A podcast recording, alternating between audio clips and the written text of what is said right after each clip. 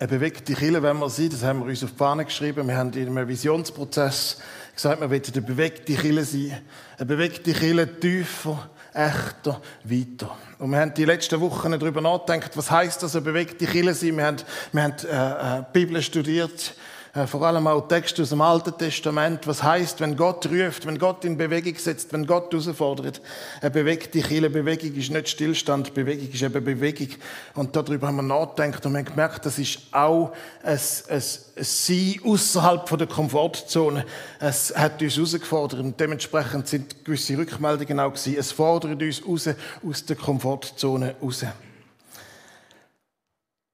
Letzte Woche ist in der Aargauer Zeitung ein Artikel gestanden, dass im letzten Jahr 2021 8000 Menschen den grossen beiden Landeskirchen den Rücken zugekehrt haben, austreten sind aus der Kirche. Die christliche Kirche im Niedergang, die christliche Kirche im Untergang, haben wir uns daran gewöhnt. Das Christentum ist im Fall am Wachsen. Und die, die den Newsletter gestern noch gelesen haben, oder heute Morgen früh, die, denen kommt, kommen die Gedanken jetzt bekannt vor. Das Christentum ist am Wachsen. Einfach nicht bei uns. Das Christentum ist am Wachsen, vor allem auf der südlichen Halbkugel von dem Planeten. Das Christentum ist im Kommen. Es wächst. Das Christentum, der christliche Glaube, das ist eine dynamische Bewegung global gewesen. In Lateinamerika, in Asien, in Afrika. Oft im Untergrund, oft sind es Hauskillen, aber auch äh, dynamische Bewegungen innerhalb von bestehenden Kirchenstrukturen. Oft auch dynamische Bewegungen innerhalb der katholischen Kirche. Weltweit boomt der christliche Glaube in einem unvorstellbaren Ausmaß. Und äh, jahrzehntelang oder jahrhundertelang sind wir Europäer, wir Weißen, sind die gewesen, die, die Schulmeister sind für die ganze Welt, was Christentum ist. Ähm, und wahrscheinlich hat es gekehrt. Wahrscheinlich hat es gekehrt, wahrscheinlich müssen wir jetzt auf die Schulbank. Und bei diesen Kirchen wo jetzt so in Dynamik sind, schauen und lernen. Also wenn wir sagen, äh, Chile und Christentum, das ist im Untergang, dann ist das eigentlich eine beschränkte Sicht, weil wir nur wahrnehmen, was gerade vor unserer Haustür ist. Äh, weltweit ist das ganz sicher nicht so. Die Pastoren äh, auf, auf, in diesen Kirchen, die eben am Kommen sind, wenn wir die fragen, was ist es, was ist es? Dann werden sie vielleicht so etwas sagen wie, wenn du willst, dass deine Kille stirbt und dass dein Dienst ohne Frucht bleibt, dann übernimm Theologie von Europa.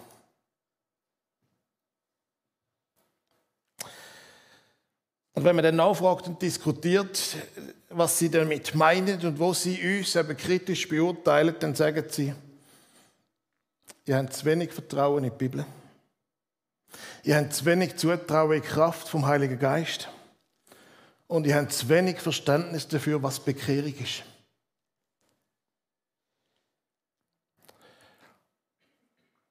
Und wahrscheinlich müssen wir uns das sagen lassen.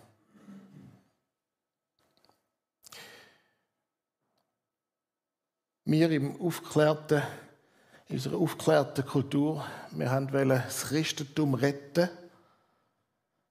indem dass wir in unserer Theologie alles, was geheimnisvoll ist, alles, was rational nicht ganz fassbar ist,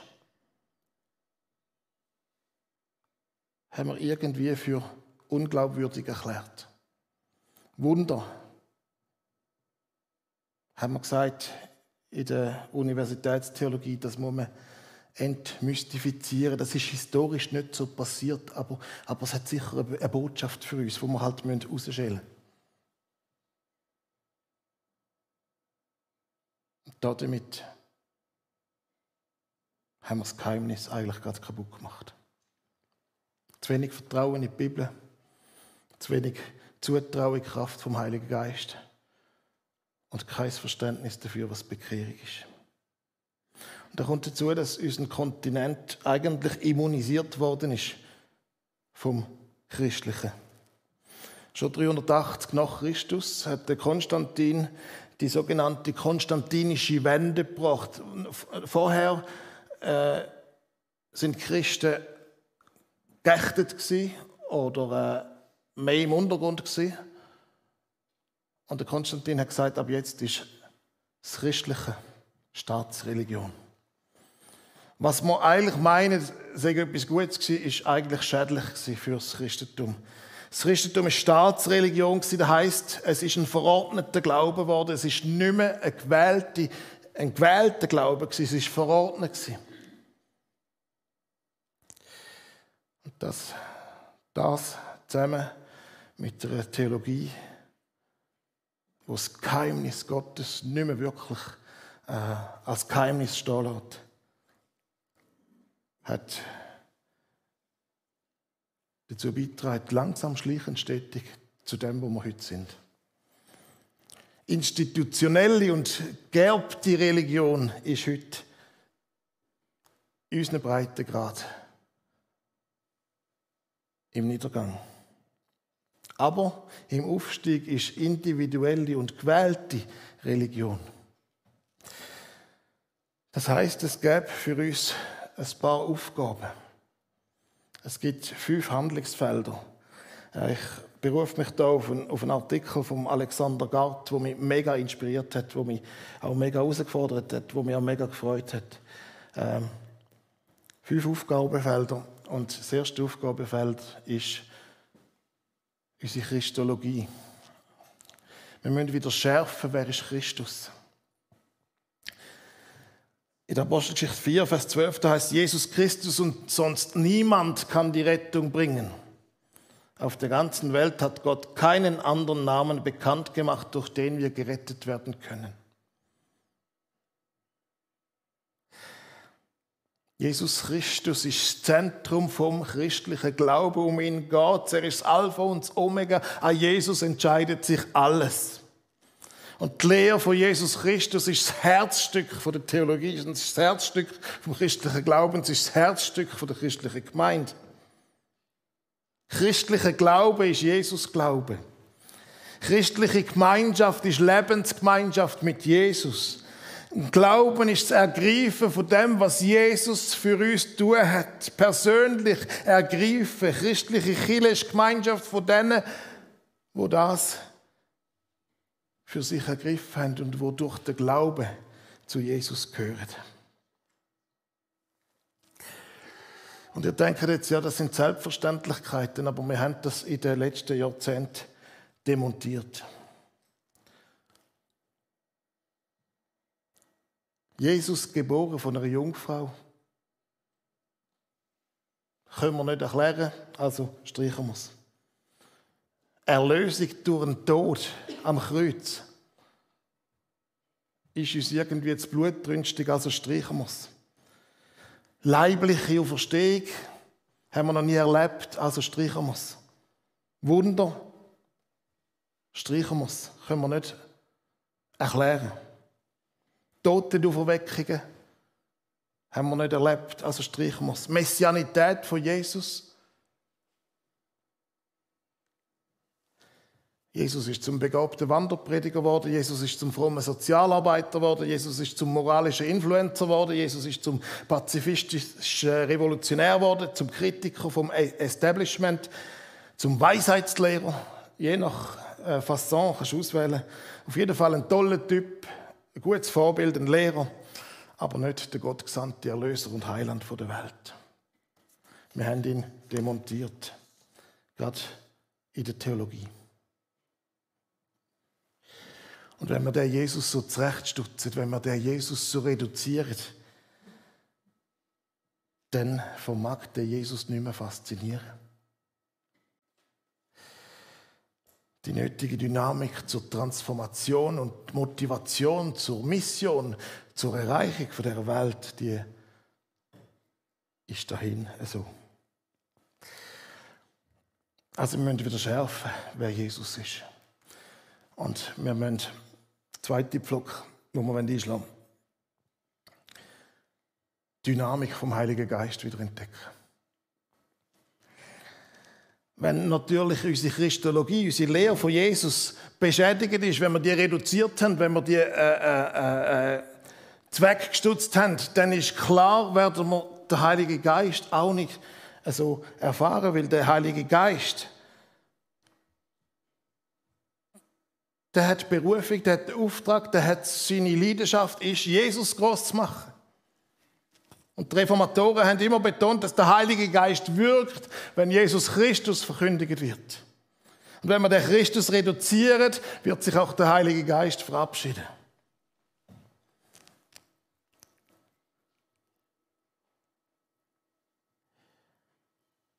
Und wir sind in einer Zeit, und wir können das beklagen, äh, wir können das nicht gut finden, wir können das bewerten. Wir sind in einer Zeit, wo Menschen erfahren wollen wo Menschen wollen Erlebnis machen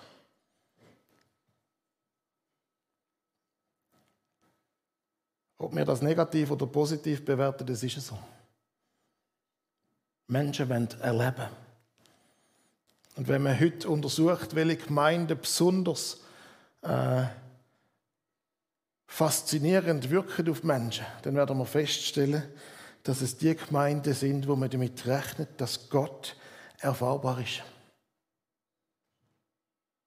wo man konkret damit rechnet, dass Gott erfahrbar ist, dass die verändernde Kraft Gottes erfahren worden ist und dass Menschen das auch erzählen, dass Menschen davon das auch mitteilen. Nähe Gottes ist eine Erfahrung. Es ist das Kennzeichen von vitalen Gemeinden, dass sie einerseits der biblische Christus verkündigen, aber dass sie auch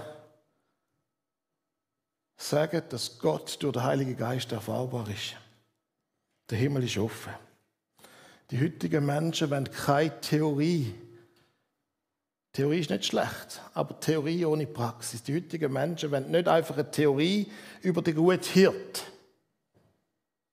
Sie wollen den guten Hirt. Die heutigen Menschen wollen nicht einfach eine Theorie über den Sohn Gottes, sie wollen den Sohn Gottes. Die heutigen Menschen wollen nicht einfach äh, äh, äh, einen Satz Wahrheiten, die sagen, dass der Jesus den Durst stillt, sondern sie wollen den Durst gestillt bekommen. Menschen von heute wollen die Begegnung, sie wollen die Liebe Gottes spüren. Und der Johannes Hartl, der äh, Redner und Referent und, und, und äh, Gründer vom Gebetshaus Augsburg, der hat einen guten Satz gesagt. Er hat gesagt, es gibt genau eine Sache, die Kirche attraktiv macht. Die Gegenwart Gottes. Es gibt genau eine Sache, die Kirche attraktiv macht, die Gegenwart Gottes. In allem anderen sind politische Parteien, Rockkonzerte oder Erlebnisparks besser.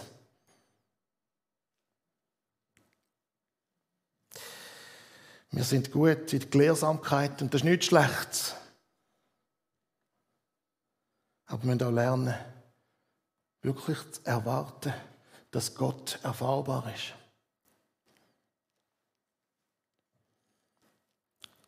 Christus verkündigen.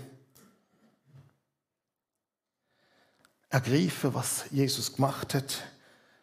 Der Heilige Geist ehrt das, er ehrt den Glauben.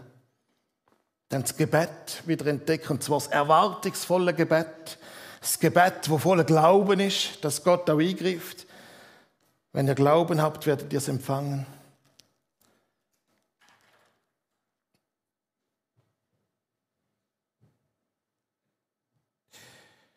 Erwarte, dass Gott in der Gemeinschaft von den Jünger Jesu erfahrbar präsent ist. Das ist der zweite Block. Und der dritte Block, wo wir einschlagen ist, Bekehrung muss wieder ein zentrales Thema werden. Bekehrung ist lang ein Unwort. Man könnte auch sagen, Glaubenskonversion. Nur ist der Begriff Konversion im Moment auch ein bisschen belastet, äh, weil man, also äh, bei der, bei der bei der Konversion von der Sexualität, von der sexuellen äh, Orientierung, äh, dort sind wir Freikirchen gerade ein bisschen in der letzten Zeit in den Medien. Ähm, ich meine nicht das, äh, wenn ich von Konversion rede. Ich meine von der Glaubenskonversion, dass man seine, seine Religion, seine, seine, seine Glaubensansicht auch kann ändern Dass ein Atheist kann ein Christ werden, dass ein Muslim kann ein Christ werden, dass ein Hindu kann ein Christ werden und so weiter. Bekehrung haben wir oft gehört, so zusammen mit einem Druck, mit einem religiösen Druck oder mit rigiden Moralvorstellungen, mit Fundamentalismus, dass du Verstand musst an der Garderobe abgeben oder, oder einfach mit Engstirnigkeit. Aber Bekehrung ist eigentlich etwas, wo im christlichen Glauben ganz wesensmäßig dazugehört. Das ist die Umkehr, die Priorität Prioritäten und Perspektivenänderung ganz auf Christus hin. Wenn wir die Bibel anschauen, schon im Alten Testament Propheten gerufen zur Umkehr. Und was ist die Botschaft von Jesus? Die Botschaft von Jesus war, das Reich von Gott ist näher. Das Reich von Gott ist da. Darum kehrt um und glaubt das Evangelium.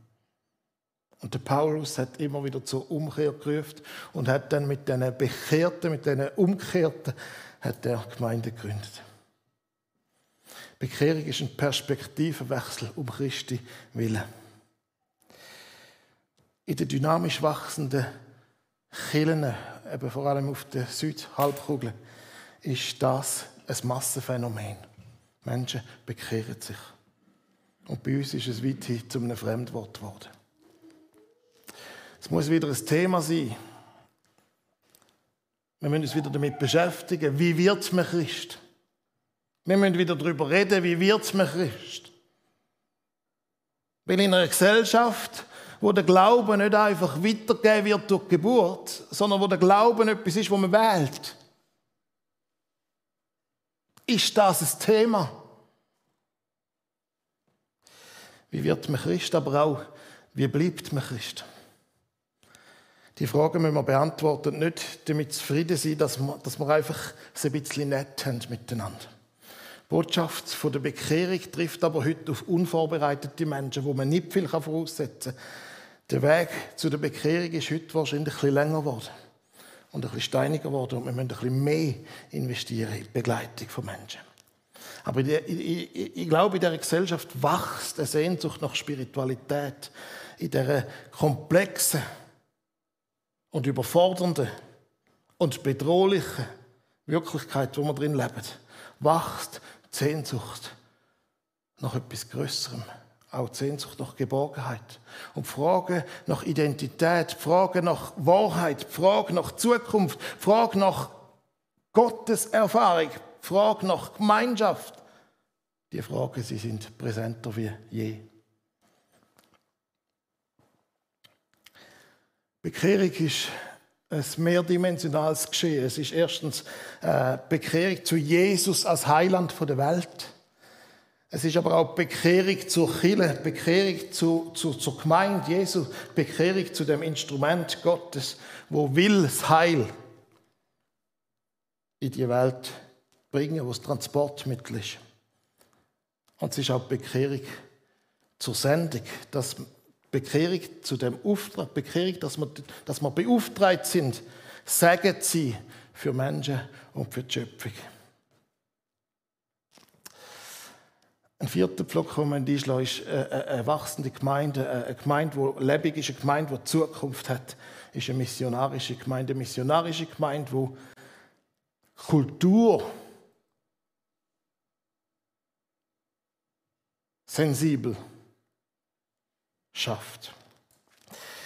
Der, der Alexander Gard sagt, Gemeindewachstum ist kein Zufall, Gemeinden wachsen, weil sie das wollen.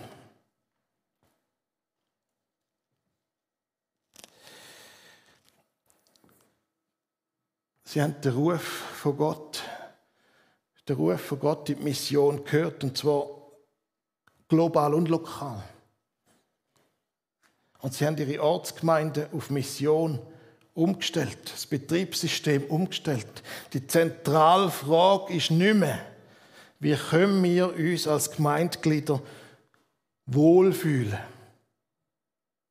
sondern die Frage ist, wie können, wir, wie können die Menschen, wie können die Menschen in unserer Umgebung das Evangelium verstehen und positiv darauf reagieren? Das ist eine Challenge. Die zentrale Frage ist nicht mehr, wie können wir uns wohlfühlen? Die zentrale Frage ist, wie können die Menschen in unserer Umgebung das Evangelium verstehen und positiv darauf reagieren? Das ist das, was ich vor siebeneinhalb Jahren ausdrücken mit dem Bild vom Yachtclub oder der Rettungsgesellschaft. Nein, wir sind kein Yachtclub, wir sind eine Rettungsgesellschaft.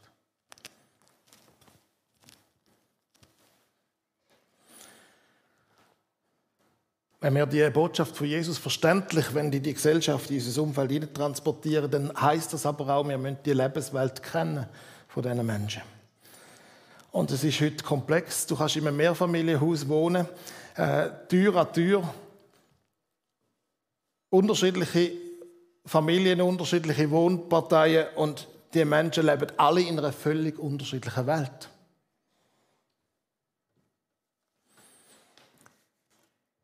ticken nicht mehr einfach alle gleich, gleichförmig, auch im Surtal nicht.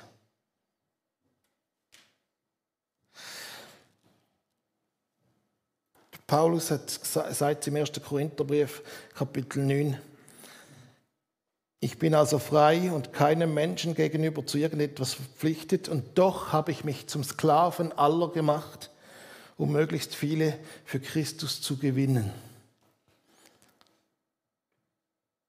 Den Griechen bin ich ein Grieche geworden. Den Juden, denen, die unter dem Gesetz bin, bin ich einer geworden wie einer, der unter dem Gesetz ist. Ich bin allen alles geworden, auf das ich nur einige gewinne.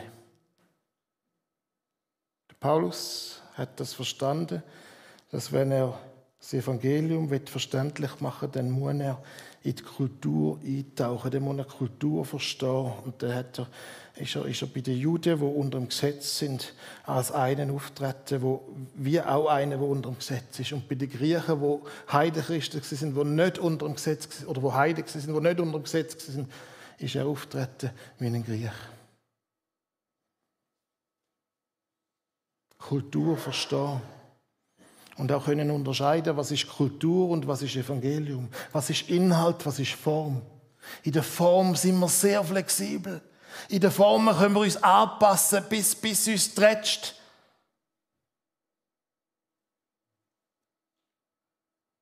Und wenn ein André seine Heavy Metal Freunde äh, erreichen, dann taucht er ein in die Heavy Metal Kultur. Uns stehen Torzberg, weil wir verstehen die nicht. Aber das ist seine Berufung. Und er tauchte voll ein.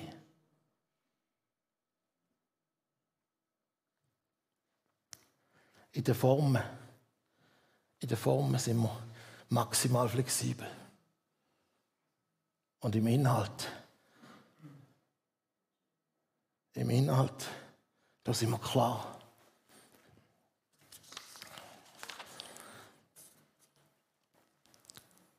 dass Mission, Inkulturation setzt voraus, dass man unterscheiden können, was ist Form und was ist Inhalt. Was ist Evangelium und was ist einfach nur Kultur. Und wenn du meinst, Orgelmusik sei Evangelium, dann muss ich enttäuschen, Orgelmusik ist Kultur, ist eine schöne Kultur, wenn es gefällt. Aber es ist nicht Evangelium. Zum Beispiel. Ich darf so einen Satz sagen, weil wir heute zwei alte Lieder gesungen haben. Fünfter Pflock, wo man einschlägt, wir müssen die Jüngerschaft wieder entdecken. Wir müssen die Jüngerschaft wieder entdecken. Christen sind nicht Konsumenten. Christen lassen sich von Jesus senden. Wie mich der Vater gesandt hat, so sende ich euch. Hey, genau gleich. Du bist in Sendung wie Jesus. Christen verstehen sich als Jünger, sie verstehen sich als Gesandte in die Welt. Das ist das allgemeine Priestertum.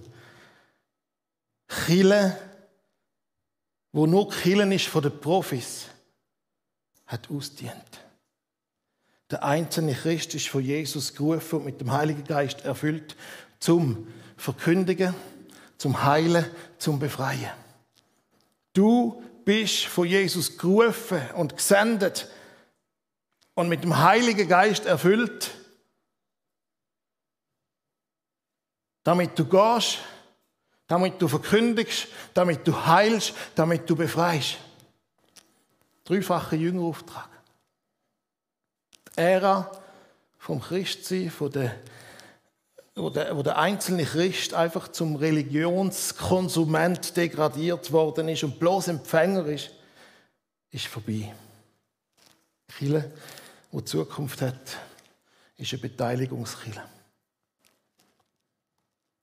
Kille von der Zukunft ist eine bewegte Kille. Sie ist progressiv in der Mission. Sie ist progressiv in der Gemeindebauform. Sie ist progressiv, weil sie immer wieder sucht, was ist die Lebenswelt von den Menschen, die sie erreichen will. Was ist die Kultur? Was ist der Kontext, wo uns drin bewegen? Es ist dort sehr progressiv und sehr maximal flexibel und anpassbar in der Form. Und was heute passt, ist in fünf Jahren vielleicht schon ganz anders. Weil die Gesellschaft, die Lebenswelt der Menschen verändert sich. Wir sind dort maximal flexibel und maximal progressiv. Aber wir sind konservativ in der Deutung der Bibel. Wir sind konservativ im Verständnis von Jesus Christus. Wir wollen uns Geheimnis nicht rauben lassen.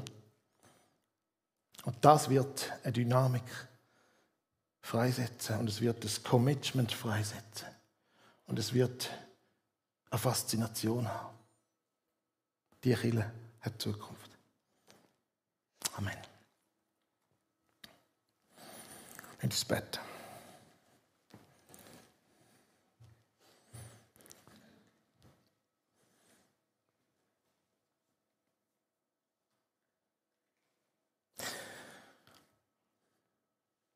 Es tut uns leid, wo wir dich klein gemacht haben, Jesus, wo wir irgendwie haben wollen, vernünftiger dastehen und den Anstoß vom Kreuz nicht mehr wollen zumuten. Wir wollen das Geheimnis wieder packen. Wir wollen wieder glauben. Wir wollen wieder ursprünglich apostolisch glauben, so wie du es äh, deinen Jüngern mitgegeben Wir sind so angewiesen, dass du uns führst und leitest darin, dass wir nicht auf Irrwege gehen. Wir sind auch angewiesen darauf, dass wir nicht einfach davon schwätzen, sondern dich wirklich erleben und erfahren. Wir wünschen uns so, dass in unserer Gemeinschaft Gott erfahrbar ist, du erfahrbar bist. Wir wollen uns dir hergeben, wir wollen uns dir heute neu verschreiben und auch sagen, wir lieben dich und wir gehören dir. Du darfst uns haben, du darfst über uns verfügen, du darfst uns senden.